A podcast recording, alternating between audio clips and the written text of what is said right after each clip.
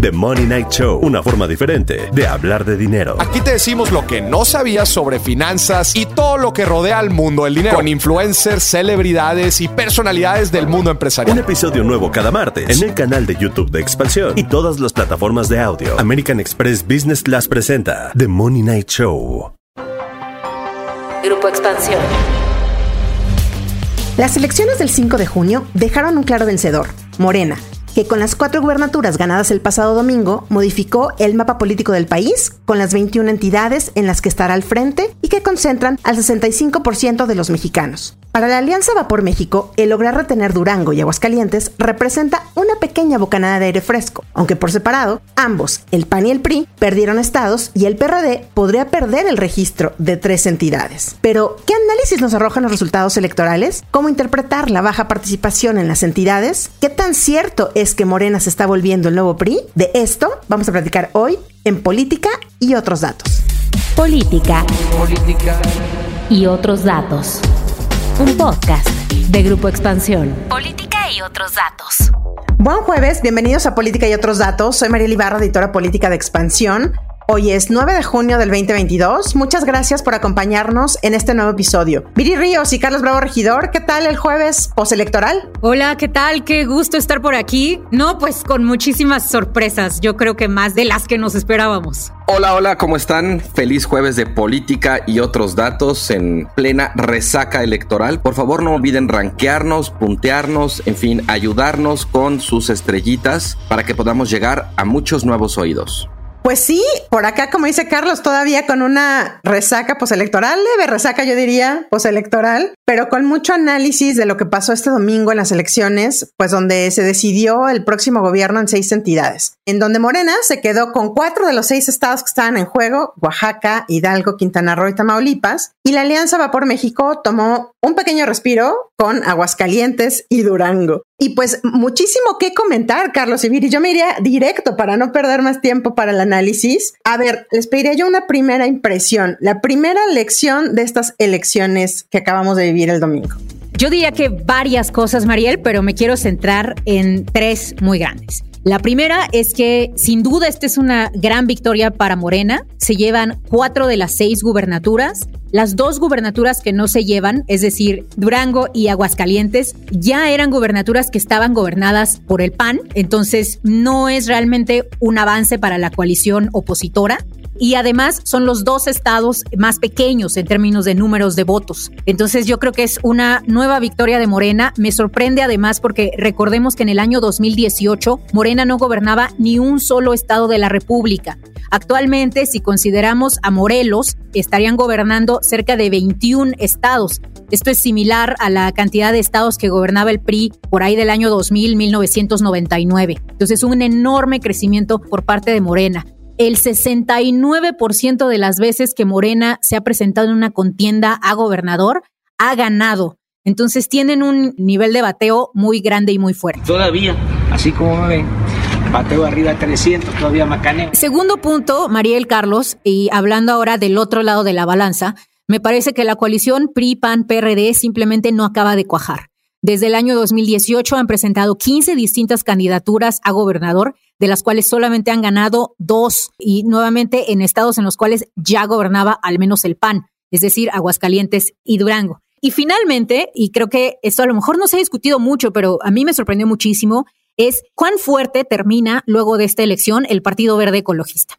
El Partido Verde Ecologista, aliado del PRI por muchos años, del PAN después de la victoria de Fox, pues ahora se convierte en el aliado favorito de Morena y con ello va a lograr también estar representado en una enorme cantidad de gobiernos. No solo eso, ahora también va a estar al mando de Quintana Roo, uno de los estados más importantes en términos de desarrollo económico de este país, y también en San Luis Potosí. Entonces el Partido Verde, un partido que de hecho tiene un porcentaje de voto muy bajo, si nosotros vemos, por ejemplo, en la elección del 2021, el Partido Verde tiene un voto efectivo de cerca del 5% del electorado. es un partido más pequeño incluso que Movimiento Ciudadano y aún así va a estar gobernando en una muy buena cantidad de gubernaturas. De hecho, va a ser el segundo partido que más gubernaturas va a estar ganando, ya sea solo o en coalición a nivel estatal. Entonces, pues, reacomodos, fallos, triunfos, creo que una gran elección. Realmente a mí me sorprendieron muchísimo los resultados. Pues eh, sí, realmente, Carlos, ahora nos dirás tú, pero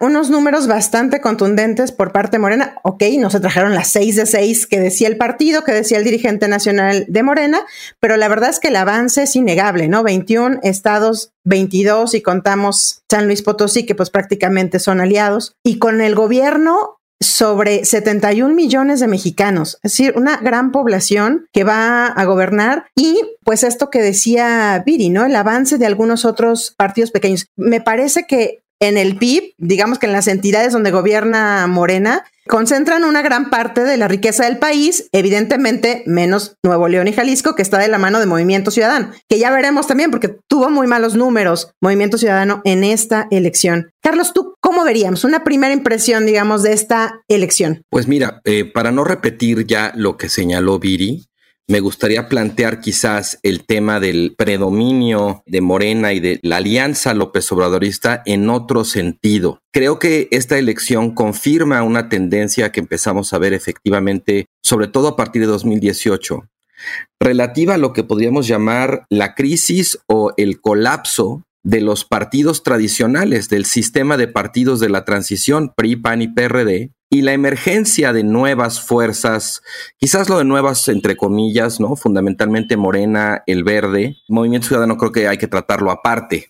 Y como dato nada más para poner esta reconfiguración del sistema de partidos en contexto, antes de la elección presidencial del 2018, los partidos tradicionales, el PRI, el PAN y el PRD, gobernaban en 30 de las 32 entidades federativas. Tras los resultados de este domingo, van a gobernar en apenas 8.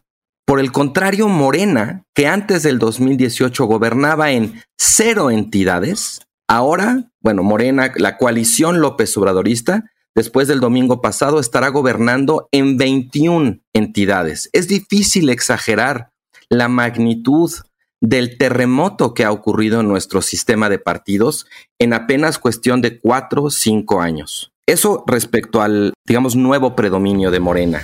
Otro dato que me parece muy rescatable y muy interesante tiene que ver con los índices de participación o bueno, los niveles de abstencionismo que hubo en estas elecciones. En todos los estados, en seis de los seis, los porcentajes de abstencionismo aumentaron. Desde el caso de Oaxaca, que pasó de 41% en la elección de gobernador anterior a 62% en este, es el caso, digamos, más dramático. Quintana Roo, que pasó del 46 al 60. Luego viene Hidalgo, que pasó de 40 a 52.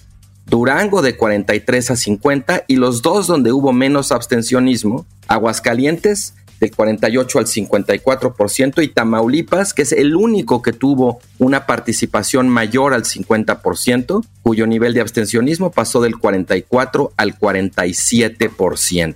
A mí me parece que sería muy importante hacernos la pregunta sobre por qué estos grados de abstencionismo creciente en estados que están en regiones muy distintas de la República. Dudo mucho que pueda haber una única causa para todos. En el caso de Oaxaca, además estuvo pues el paso del huracán, que seguramente, digamos, y de manera muy entendible, deprimió la participación. También está el hecho de que entre más competencia hubo, entre más corta fue la distancia entre primero y segundo lugar, mayor fue la participación. Eso quiere decir que en los tres estados donde Morena básicamente arrasó, que fueron Oaxaca, Quintana Roo e Hidalgo, los niveles de participación fueron realmente muy altos. Esto es congruente con lo que dice la teoría sobre la correlación, obviamente, entre participación y competencia. Entre más cerrado se ve el resultado, pues eso genera de alguna manera un incentivo, motiva a la gente a salir a votar. Cuando ya se ve que está muy claro, pues la gente pierde un poco de interés porque es muy evidente que su voto pues difícilmente hará diferencia. Y por último, el tema de la coalición, yo creo que estos resultados sí ameritarían darle una segunda pensada a la estrategia, digamos, de que las oposiciones vayan coaligadas, porque la inmensa mayoría de las veces pierden, pero sobre todo ya empieza a haber ciertos indicios, cierta evidencia de que hay un número importante de electores a los que no les gusta ver juntos a partidos que aprendieron a pensar como rivales. organizaciones como el PAN o el PRD, que eran adversarios desde siempre y ahora juntos únicamente porque comparten la causa anti-López Obradorista. Yo creo que el electorado le está cobrando a esas oposiciones no solamente el descrédito que arrastran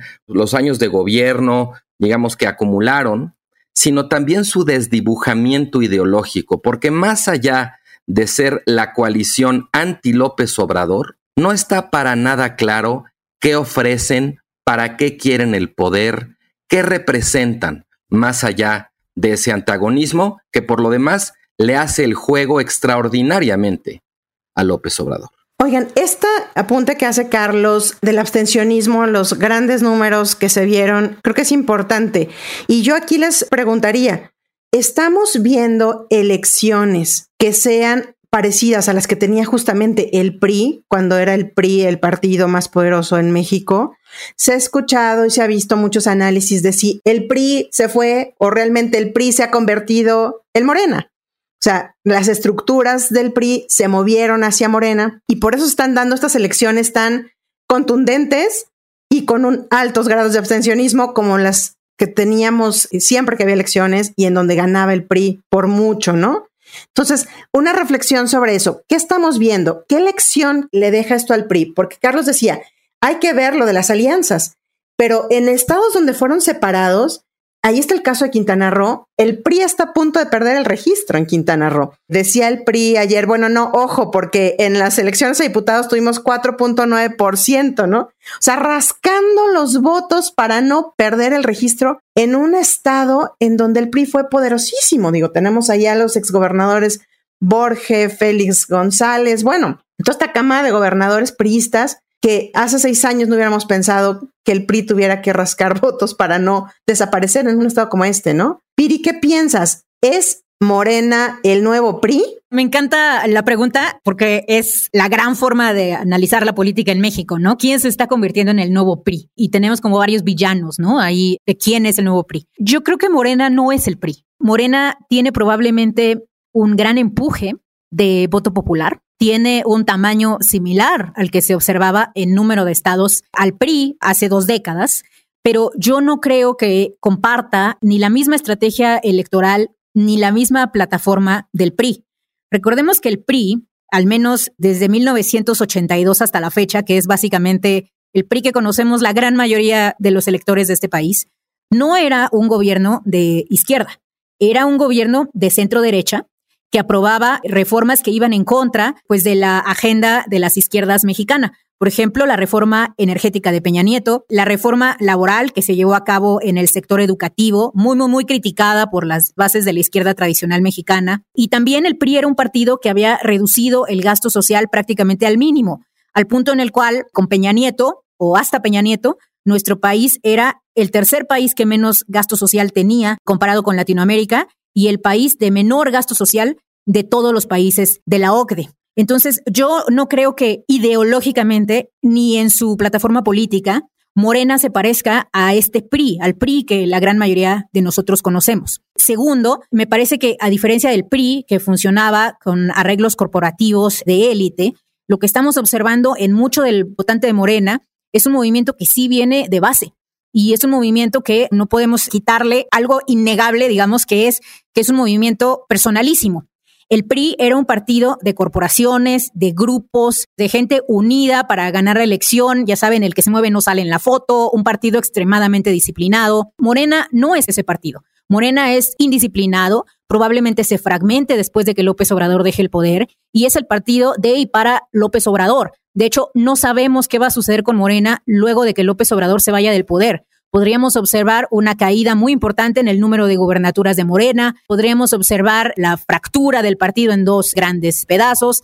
Bueno, incluso ahora existe el rumor de que Ebrar, uno de los punteros para ser candidato presidencial de Morena, pudiera terminar corriendo por la oposición. Bueno, eso jamás se hubiera observado con el PRI tradicional. Tú jamás hubieras observado, por ejemplo, a un, no sé, a un La Bastida de repente corriendo por el PAN o a un madrazo corriendo por el PRD. Entonces, creo que es muy importante, y de hecho, me parece que Carlos lo mencionaba en su última columna de expansión, es muy importante no confundir el hecho de que Morena es un partido mayoritario como el PRI con el hecho de que Morena sea el PRI. De hecho, no se parece tanto una vez que ya lo analizas. Yo creo que esta es una gran discusión, porque en efecto, digamos, hay muchas diferencias, ya ahorita Viri hacía un amplio catálogo de ellas.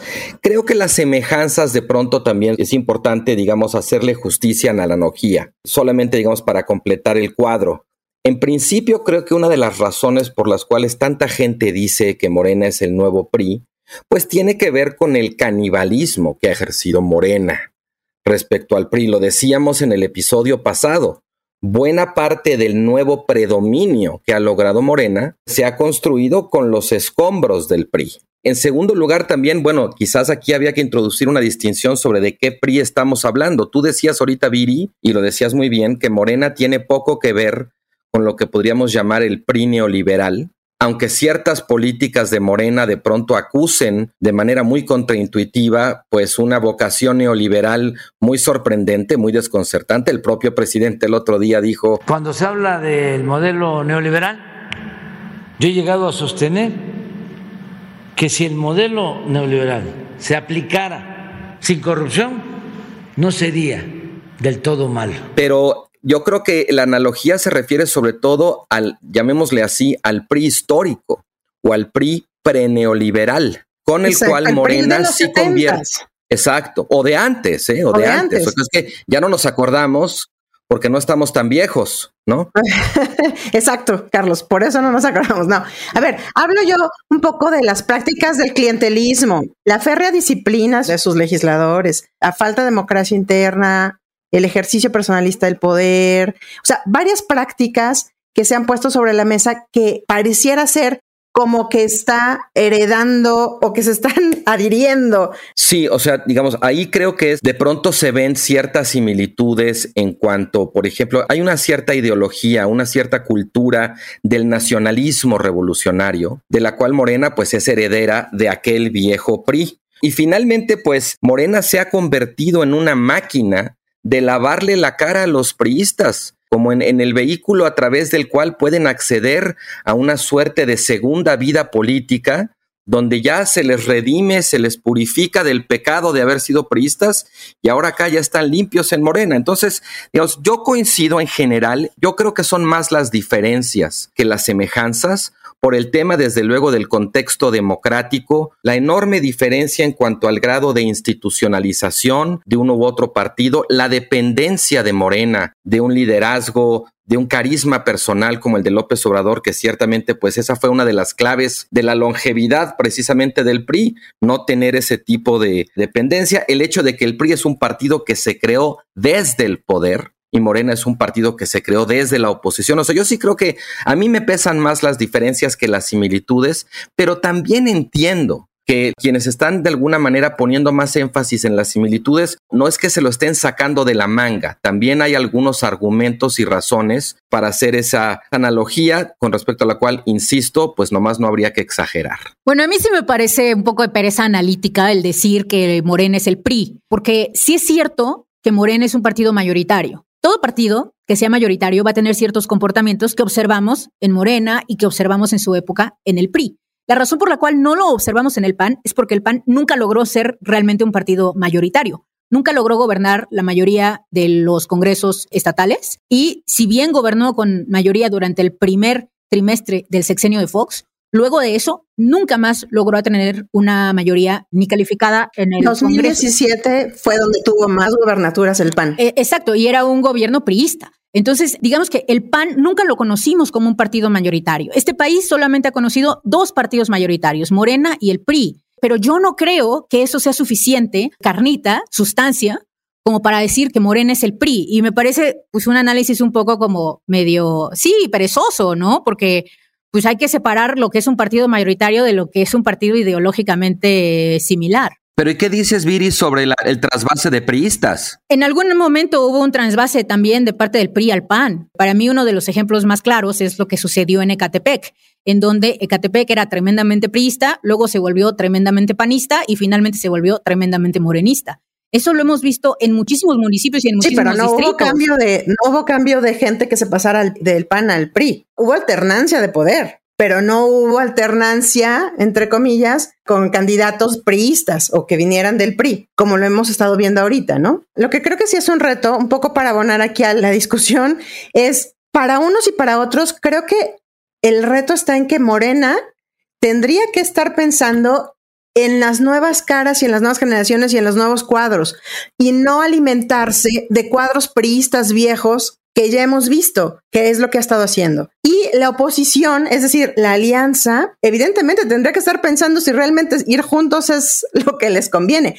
El día de la elección, en la noche, cuando se dieron los resultados, Marco Cortés dijo, hay tiro para el 24, aquí ya está cantado y vámonos, ¿no? Por el otro lado, Morena decía, a ver, vámonos hacia el 23, o sea, lo siguiente es el 2023 y ahí es donde nos vamos a medir realmente también, pues en camino al 24. Morena aborda sus candidaturas con las bases priistas.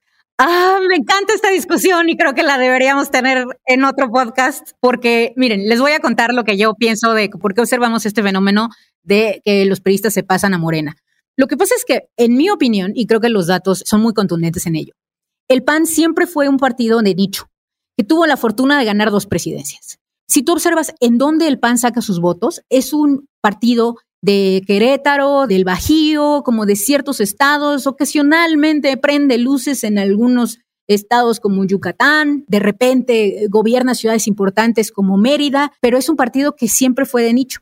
La salida fuerte del PRI del poder a nivel estatal no se había dado hasta ahora. Entonces, esa salida, digamos, fuerte, pues obviamente se da, o sea, con Morena, y obviamente se da quitándole voto del PRI para pasarlo a Morena.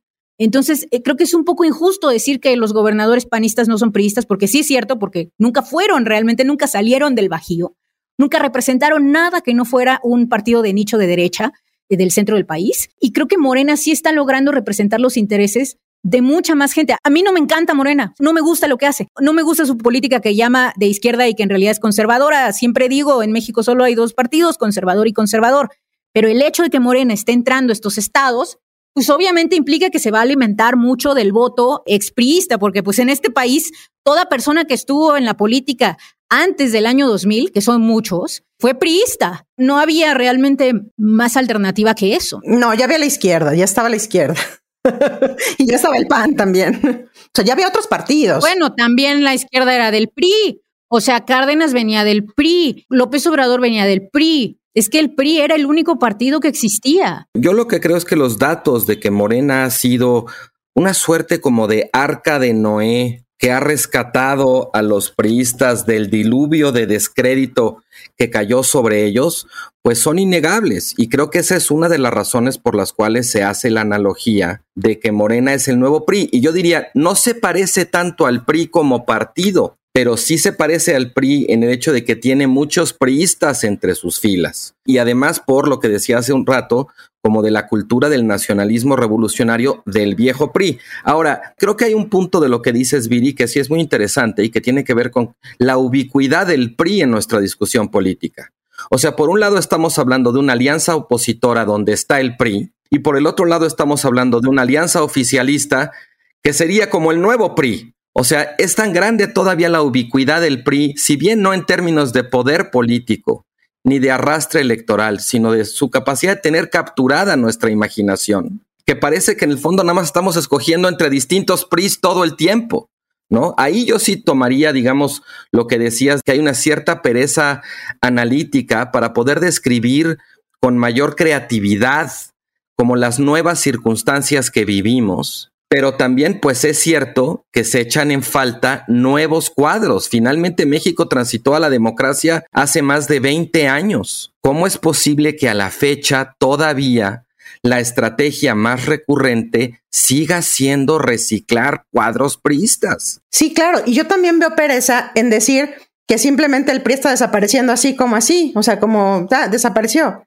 No, ¿en dónde está? Un partido tan fuerte que dominaba el país por tanto tiempo no desaparece de un día para otro. ¿A dónde se está yendo la estructura priista tan aceitada, tan efectiva, que por tantos años le dio triunfos a ese PRI? Entonces, creo que ahí también tendría que haber un análisis más profundo de en dónde están esas estructuras y cómo las están convenciendo para irse. Puede ser también un tema totalmente ideológico, ¿eh? O sea, que de verdad crean en el proyecto del presidente y estén ahí pero las operaciones, la operación y la contundencia con la que se está ganando, yo sí creo que viene mucho de la mano de las estructuras que antes tenía el PRI. Pero eso lo vamos a ver más adelante. Y como hemos dicho incluso en este podcast, realmente el 2024 va a ser la gran evaluación de Morena, porque finalmente Morena ya habrá gobernado en estas entidades, tendrá gobierno en 21 estados Habrá otras que estarán en juego en ese momento y que ahí sí, evidentemente, la gente podrá decidir, evaluar, castigar en determinado momento los gobiernos, ¿no? Ahorita todo es nuevo, por decirlo así, pero el 24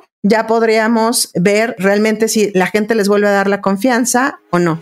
Pues vamos a seguir de cerca cómo están y a qué elecciones, si realmente hay algunas elecciones que vayan y terminen en el Tribunal Electoral. Por ahí se dijeron que Tamaulipas, del propio Aguascalientes e Hidalgo pudieran irse al tribunal. La verdad es de que a la única creo que le vemos un poco más de cara pudiera ser Tamaulipas justamente por lo cerrado que quedaron y evidentemente ni siquiera es muchísimo el margen. Pero bueno, estaremos siguiendo para ver finalmente cómo quedan los resultados. Muchísimas gracias por acompañarnos hasta el final del episodio. No olviden activar el botón de seguir, así como la campanita de notificaciones. Nos escuchamos el próximo jueves a partir de las 6 de la mañana en la plataforma de su preferencia. Déjenos sus comentarios y críticas en arroba expansión política, arroba Carlos Bravo Reg, arroba Brillón Bajo Ríos y arroba Mariel Ibarra F. Cuídense mucho, nos seguimos escuchando el próximo episodio. Bye bye. Política y otros datos. Un podcast de Grupo Expansión. Judy was boring. Hello. Then Judy discovered chumbacasino.com. It's my little escape. Now Judy's the life of the party. Oh, baby, Mama's bringing home the bacon. Whoa. Take it easy, Judy. The Chumba life is for everybody. So go to ChumbaCasino.com and play over 100 casino style games. Join today and play for free for your chance to redeem some serious prizes. ChumbaCasino.com. No purchase necessary. Void where prohibited by law. 18 plus terms and conditions apply. See website for details.